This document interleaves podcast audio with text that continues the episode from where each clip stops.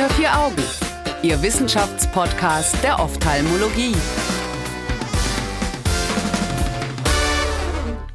Herzlich willkommen zu Unter vier Augen, dem Ophthalmo-Podcast. Mein Name ist Annika Licht, ich bin Assistenzärztin in der Augenheilkunde und freue mich, dass Sie wieder dabei sind. In diesem Monat geht es um das Glaukom und in der heutigen Folge beschäftigen wir uns mit einer Studie von Kazemi und Kollegen, die sich mit einer neuen Wirkstoffklasse beschäftigt, nämlich den Rohkinase-Inhibitoren. Herr Dr. Rüfer, was soll das sein?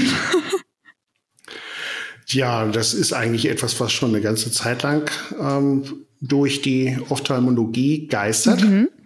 Also die Rohkinasen sind ja eigentlich Moleküle, ja. die sich darum kümmern müssen im Körper, jetzt mal bildlich gesprochen, ähm, dass die Form und die Beweglichkeit der Zelle richtig funktioniert. Ja, stimmt. Irgendwas beziehungsweise die mhm. können das, die können das irgendwie unterbinden. Okay. Und insofern ist es so, wenn man, wenn man ähm, eine Rohkinase blockiert, ja. Dann kann man dadurch erreichen, dass, dass Zellen zum Beispiel im Trabekelmaschenwerk sich wieder besser bewegen können. Mhm. Und im Grunde ist das so eine, eine Wirkung, die eigentlich ein bisschen gegenteilig von dem ist, was, was zum Beispiel Cortison macht, wo es ja so ist, dass dann das Zytoskelett in der Zelle sich versteift und auch Zellen, die vorher in der Lage waren zu migrieren, dann sich plötzlich nicht mehr bewegen können und ähm, das, äh, die Zellen dann irgendwie irgendwie äh, spröde und steif und unbeweglich werden. Mhm. Und wir brauchen ja eine gewisse Beweglichkeit und äh, Dynamik im Trabekelmaschenwerk und überhaupt im Auge, damit dann da auch ein Flüssigkeits, eine Flüssigkeitsbewegung und auch, auch eine, eine Regulation der, der Kammerwasserabflussdynamik überhaupt möglich ist. Aha, okay. Und das so ganz grob ist so die Richtung, in die auch die Wirkung von diesen Molekülen geht. Also so zumindest theoretisch. Also das war die Theorie und dann hat man sich überlegt, Mensch, was für eine super Idee, das mal im Auge auszuprobieren oder kannte man das noch gar nicht so richtig? Also ich glaube, was jetzt auch in der Studie klar benannt ist, ähm, es ist ja so, man, man so ein bisschen wie auch in der Chemie, man schmeißt irgendwo irgendwas drauf und guckt, was passiert. Die Chemiker freuen sich an Fall, dieser Stelle. Genau. Und in dem Fall ist es ja auch beim Glaukom so, man schmeißt alles Mögliche drauf und versucht irgendwie das hinzubekommen. Okay. Ob das jetzt irgendwie die Cannaboide sind, wo man dann irgendwann festgestellt hat, irgendwie, dass sie lokal eben nicht funktionieren, sondern dass es nur über die zentrale Wirkung letztendlich geht. Ähm, und äh, es sind ja schon unfassbar viele Substanzen ausprobiert worden. Und man hat einfach wie jetzt bei dem Rohkinase-Inhibitor Netasodil festgestellt, dass er den Augeninnendruck senkt. Ist ja schon mal schön. Hat es dann auch im Tiermodell Modell versucht und an Kadaveraugen. Und letztendlich ist das jetzt so die erste Studie, wo man auch mal ein bisschen genauer geschaut hat, was jetzt eigentlich auch am menschlichen Auge passiert und zwar am lebenden menschlichen Auge. Ach, verrückt. Okay. Also es gibt ja seit 1990 keine neue Medikamentenklasse in der Glaukomtherapie. Das heißt, man versucht ja auch immer was zu finden, weil man ja weiß, irgendwann werden die Tropfen nicht mehr so gut vertragen. Also wäre das ja ganz toll, das zu wissen. Ähm, aber ich bin jetzt gerade ein bisschen verwirrt. Heißt das, dass es schon zugelassen ist oder heißt das, das ist jetzt irgendwie eine Form von Zulassungsstudie? Nein, es ist inzwischen zugelassen. Die Studie, okay. ähm, die jetzt diese grundsätzlichen Wirkungen untersucht hat, ist ja von 2018. Mhm. Äh, und ähm, wir haben jetzt in Deutschland seit Dezember ähm, das Roklanda auf dem Markt. Eine Kombination aus dem Rohkinase-Inhibitor Netasudil und dem Latanoprost. Mhm. Und ähm, haben damit letztendlich das erste Mal auch ähm, ganz normal auf Kassenrezept äh, verfügbar ein, ein Medikament, wo jetzt wirklich ein neuer Wirkstoff drin ist, was wir den Patienten anbieten können. Okay, aber das hat man quasi auf den Markt gebracht, ähm, ohne wirklich, das ist ja der Hintergrund der Studie, die wollen ja wissen, was der Wirkmechanismus ist letzten Endes. Also es gibt ja Primatenstudien, aber wie der Wirkmechanismus genau bei Menschen ist, das weiß man ja gar nicht. Man weiß nur, dass es funktioniert. Also in der Studie hat man dann versucht, durch Fluorescein-Augentropfen, die man acht Stunden vor entsprechenden Untersuchungen gegeben hat, mhm. das Kammerwasser anzufärben und hat dann äh, untersucht, wie die Fluoreszenz ist und wie sie dann auch weniger wird im Laufe der Zeit, ja. sowohl in der Hornhaut, Hornhaut als auch im vorderen Augenabschnitt. Okay. Und äh, zusätzlich äh, hat man dann äh, geschaut, ähm, wie der Kammerwasserabfluss beeinflusst ist, indem man einen konstanten Druck aufs Auge ausübt und schaut, wie schnell dann diese Fluorescein-Konzentration abnimmt. Einmal mhm. um jetzt diesen Abflusswiderstand zu untersuchen und wie, wie gut äh, das dann auch reguliert wird. Und man hat zusätzlich den episkleralen Venendruck untersucht. Das ist ja auch ein ganz wichtiger Parameter. Ähm, hinterm ja. Trabekelmaschenwerk ist ja als weiterer Widerstand äh, der Widerstand in den episkleralen Venen. Und ähm, man hat jetzt in der Studie auch gefunden, dass sowohl der Abfluss im Bereich des Trabekelwerks besser durchgängig wird, wenn man es Netasodil tropft, ähm, und dass gleichzeitig auch eben in den episkleralen Venen noch der Druck weniger wird. Ich glaube, das eine war ähm, um 20 Prozent im Trabekelmaschenwerk, ähm, dass es leichter durchgeht sozusagen und der, der Druck in den episkleralen Venen ist um 10 Prozent auch gesenkt worden.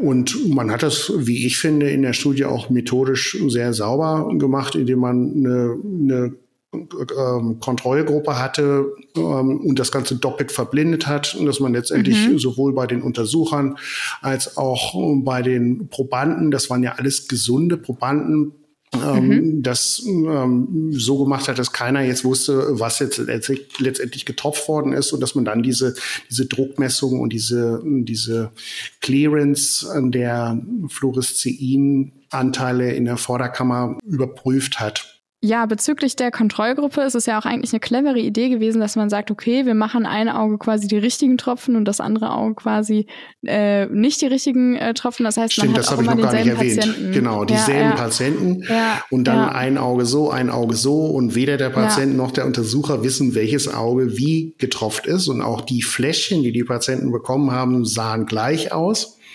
Und das mhm, finde ich mhm. ist, ist wirklich schlau gemacht.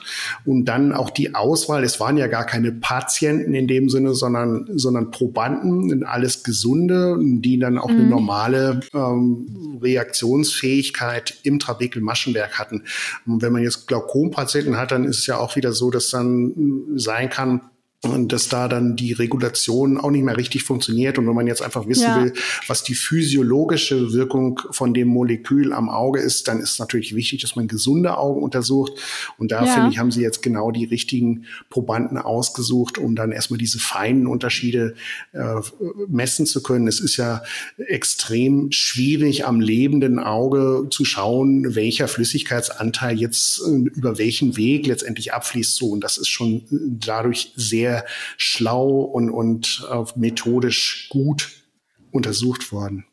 Ja, bezüglich der Proband, Probanden oder beziehungsweise Probandinnen kann man an der Stelle auch noch was Interessantes sagen. Also ganz, ganz kurz, es ist ja jetzt sehr viel darüber gesprochen worden, man muss Medikamentenstudien auch mit Frauen machen, weil das ja zum Beispiel früher gar nicht so ausreichend gemacht worden ist. Und ähm, jetzt holt man das ja so ein bisschen nach und tatsächlich hat das hier dazu geführt, dass 90 Prozent der Probanden Frauen waren und nur 10 Prozent Männer. Das ist natürlich eigentlich auch nicht, wie es funktionieren soll. Ähm, aber natürlich ist es schön, dass Frauen jetzt ihren Platz in äh, Medikamentenwirkungsweisenstudien haben. Das ist äh, ganz, ganz wichtig. Ähm, genau. Denken Sie, dass das jetzt irgendwie das verfälscht oder glauben Sie, dass es eigentlich bei Augen nicht so wichtig ist? Also ich glaube, äh, dass es auf jeden Fall ähm, augenspezifisch Geschlechtsunterschiede gibt. Also das mhm. habe ich mhm. selber mal in einer Studie in meiner Habilitation auch herausgearbeitet. Da ging es einfach um Aha, die Dimensionen okay. des Auges, die Größe. Und mhm. wir hatten es ja in der letzten Woche schon äh, mit, mit der KI. Ähm, auch mit der KI ist, glaube ich, schon festgestellt worden, dass es tatsächlich anatomische Unterschiede gibt, sodass eine KI ein weibliches von einem männlichen Auge unterscheiden kann. So, und das ist ganz spannend. Aha, ähm, ich okay. glaube aber, dass die grundsätzlichen Unterschiede, wie jetzt ein Molekül im Körper wirkt und an welchen Rezeptor das jetzt andockt und dass so diese Regulationsmechanismen im Auge grundsätzlich eigentlich ähnlich sind. Aber ich weiß es natürlich nicht. Also es kann natürlich schon das ist, sein. Äh, jetziger Wissensstand natürlich. Ja, auch, ne? absolut. Also äh, man weiß es nicht. Es kann natürlich sein, dass es irgendwelche hormonellen Einflüsse gibt, äh, dass man mhm. da vielleicht irgendwie noch ganz anders therapieren könnte. Und insofern, ja, wäre es natürlich schon spannend, jetzt auch nochmal eine, eine gleich große Gruppe Männer mit, mit gesunden ja, Augen genau. zu untersuchen und zu schauen, ob da noch irgendwas passiert. Aber wahrscheinlich muss man dann auch wieder sehr, sehr große ähm, Probandenzahlen haben, Probandinnenzahlen haben, um das dann hinterher statistisch aussagekräftig vergleichen zu können.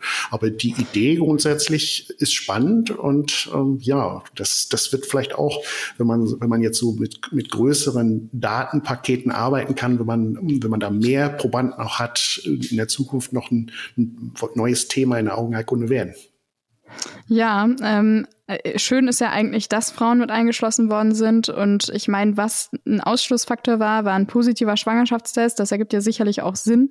Ähm, und sonst wurden auch noch Patienten ausgeschlossen, die unter vier beziehungsweise über zwei Dioptrien hatten, wahrscheinlich wegen der Bauweise mit Vor-OPs oder auch mit Augenvorerkrankungen aber es waren insgesamt nicht viele Patienten. Also es waren elf Stück. Das ist natürlich auch nicht besonders viel. Oder ist das jetzt schon viel, wenn es um die Wirkweise von was geht, Dr. Rüfer? Also da ist es ja letztendlich wichtig, irgendwie, dass man da äh, entsprechende statistische Tests drüber laufen lässt, ähm, ohne das mhm. jetzt irgendwie im Detail richtig beschreiben zu wollen. Ist es ja wohl doch so gewesen, dass diese Unterschiede so eindeutig waren, dass man das schon aufsplitten kann, dass man sagen kann, ja, hier ist der episklerale Venendruck gesenkt worden und es muss gleichzeitig auch, also der, der Hauptanteil war der, der trabekuläre Abflusswiderstand, dass der verringert worden ist, aber man konnte das dann eben doch berechnen, ähm, dass das nicht alles sein kann, weil, weil sonst äh, eben das Fluorescein nicht in dem Maße aus der Vorderkammer verschwunden wäre, wie es jetzt tats mhm. tatsächlich auch passiert ist. Und so kann man dann das kalkulieren, dass dann auch noch ein gewisser Anteil äh, des Kammerwassers über den uveoskleralen Abfluss aus dem Auge rausgekommen sein muss. Wenn wir jetzt schon über die Ergebnisse sprechen, können wir vielleicht an der Stelle auch noch anmerken, dass es ja, wie Sie vorhin schon gesagt hatten, Vorstudien gibt, die mit Mäusen, Kaninchen und auch Primaten gemacht wurden oder auch an Spenderaugen. Und man hat gerade in den Tierstudien ja auch irgendwie noch mal mehr Wirkweisen oder Wirkmechanismen festgestellt oder stärkere zum Teil festgestellt. Und da zum Beispiel die Messmethode für den episkleralen Venendruck jetzt am Lebenden ähm, ja auch tatsächlich so eine Self-Made-Geschichte war, der ähm, der Studiendurchführenden mit so einem Silikon-Ding, was man auf die was Venen aufgesetzt hat, bis es kollabiert ist. Genau, irgendwie so. Das hat man dann gefilmt. Also das ist natürlich eine tolle Idee, aber letzten Endes könnte man doch vielleicht auch sagen, okay, die Messungen, die man jetzt gemacht hat, die sind auch, gerade weil sie am Lebenden ja nicht invasiv durchgeführt werden mussten, vielleicht ein bisschen zu ungenau. Also das weiß man natürlich nicht hundertprozentig. Ne? Also mhm. Es mag ja auch weitere Einflussfaktoren geben, ähm, wenn jetzt jemand eine Rechtsherzinsuffizienz hat, dass dadurch dann auch mal überhaupt in, ja. eine obere Einflussstauung und ein erhöhter zentralvenöser Druck vorhanden ist. Und da können dann natürlich bei so kleinen Zahlen von Probanden schon irgendwie durch Zufälle irgendwelche verfälschenden Momente mit in die Studie kommen. Okay, ähm, dann führt mich das eigentlich schon zu einer sehr wichtigen Frage. Man hat sich jetzt die Wirkweise angeguckt und dann kann man sich ja vielleicht auch die Nebenwirkungen etwas erklären. Also es gab ja wohl auch eine Hyperämie und so mit dem Venendruck hängt das ja vielleicht auch ein bisschen zusammen, oder?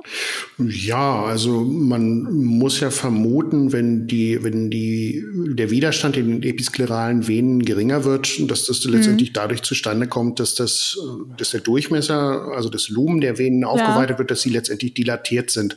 Ja. Und natürlich ähm, kann es sein, dass eine dilatierte Vene dann auch prominenter sichtbar ist. Und das sind dann wahrscheinlich nicht nur die, die etwas größeren äh, Venenästchen, sondern auch die ganz kleinen Gefäße. Und dadurch sieht man natürlich dann hinterher eine Hyperämie. Also mhm. ich habe auch selber äh, schon jetzt mal vor zwei, drei Jahren eine Patientin gehabt, wo ich dann über internationale Apotheke mal so ein Netasodil bestellt habe, weil das auch eine ganz verzweifelte Patientin war, wo wir letztendlich operativ und medikamentös am, am Anschlag waren und da nicht mehr weitergekommen sind. Und ja. das war ein sehr kurzer Versuch, weil die Patientin tatsächlich äh, massiv Beschwerden auch durch die Tropfen hatte und eine okay. sehr starke Hyperämie dann auch bekommen hat. Und darüber hinaus hatte die noch welche Beschwerden? Also, oder gibt es, was für Beschwerden sind da klassisch bei Nitasodil? Beim Netasodil selber eigentlich nichts weiter. Ähm, was ein Thema noch ist, ist, dass das Präparat bisher nur mit Benzalkoniumchlorid als Konservierungsmittel zur Verfügung steht. Und okay. bei meiner Patientin war es jetzt so, dass sie halt äh, massiv ähm, äh, sowieso unter einer Konservierungsmittelallergie gelitten hat und dass es deswegen dann nicht in Frage gekommen ist. Aber es ist wohl so, dass das Netasodil auch trockene Augen, äh, Oberflächenbeschwerden, äh, sonst noch machen kann. Ähm, okay, jetzt wusste man ja gar nicht unbedingt, wie das wirkt. Trotzdem hat man das jetzt mit Latanoprost ähm, kombiniert zu Rocklanda. Es wäre jetzt natürlich irgendwie wichtig zu wissen, vielleicht so am Ende, bei welchen Patienten das denn jetzt letzten Endes eingesetzt wird und ob das den Weg in die klinische, in den klinischen Alltag schon gefunden hat oder noch finden wird? Also ich glaube, so richtig in der Klinik angekommen ist es noch nicht. Ich glaube, ganz viele mhm. Kollegen haben das noch gar nicht mitbekommen, dass es überhaupt schon zur Verfügung steht und das ist überhaupt schon Netasodil. also dass es zumindest als als verordnungsfähiges Präparat jetzt seit Mitte Dezember wirklich in den Apotheken vorhanden ist. Ja. Und ich glaube, das äh, sollte sich schon erstmal noch rumsprechen. Und natürlich. Wir tragen dazu bei. Ja, genau. Und es ist natürlich immer gut, eine Alternative zu haben, wenn, wenn irgendwo eine äh, Glaukomtherapie so nicht mehr funktioniert und man, man irgendwie nach Alternativen schaut, äh, dann will man natürlich schon sehen, ob man das nicht irgendwie vielleicht medikamentös in den Griff bekommt, bevor man dann irgendwie operativ tätig wird. Okay. Und ähm, ja, aus meiner Sicht äh, ist es sinnvoll bei Patienten, die im Grunde ein reaktionsfähiges Trabekelmaschenwerk haben. Mhm. Wenn ich jetzt ein, ein klassisches Engwinkelglaukom habe, mhm. ähm, wo ich weiß, dass eigentlich äh, keine Chance besteht, dass das über das Trabekelwerk und dann letztendlich über die episkleralen Venen überhaupt was abfließen kann, ja. dann äh, würde ich annehmen, dass äh, die Tropfen auch weniger effizient sind. Okay. Und äh, wenn ich aber sehe, dass ein Trabekelmaschenwerk vorhanden ist, was grundsätzlich noch reaktionsfähig ist, dann ist es wahrscheinlich, dass, dass der Tropfen auch eine entsprechende Wirkung entfalten kann. Vielen Dank. Das ist ja ein schönes Schlusswort dazu. Ähm, wir warten mal ab, wie gut das den äh, Weg in den klinischen Alltag findet und sprechen uns ja dann vielleicht eines Tages nochmal. Vielleicht gibt's ja dann auch mal Vergleichsstudien oder so, die man nochmal schön spannend besprechen kann. Vielen herzlichen Dank auf jeden Fall schon mal für das Rede und Antwort stehen, Herr Dr. Rüfer. Ja, wie immer einmal durchgegrillt. Vielen Dank. Ja, es mir leid.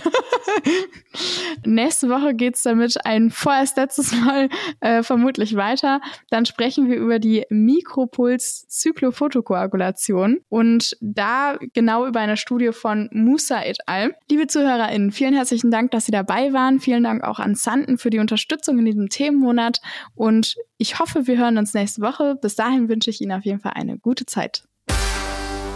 Unter vier Augen eine Produktion der CareCom GmbH unter der Leitung von Prof. Dr. Alireza Mirshahi und Tobias Kesting.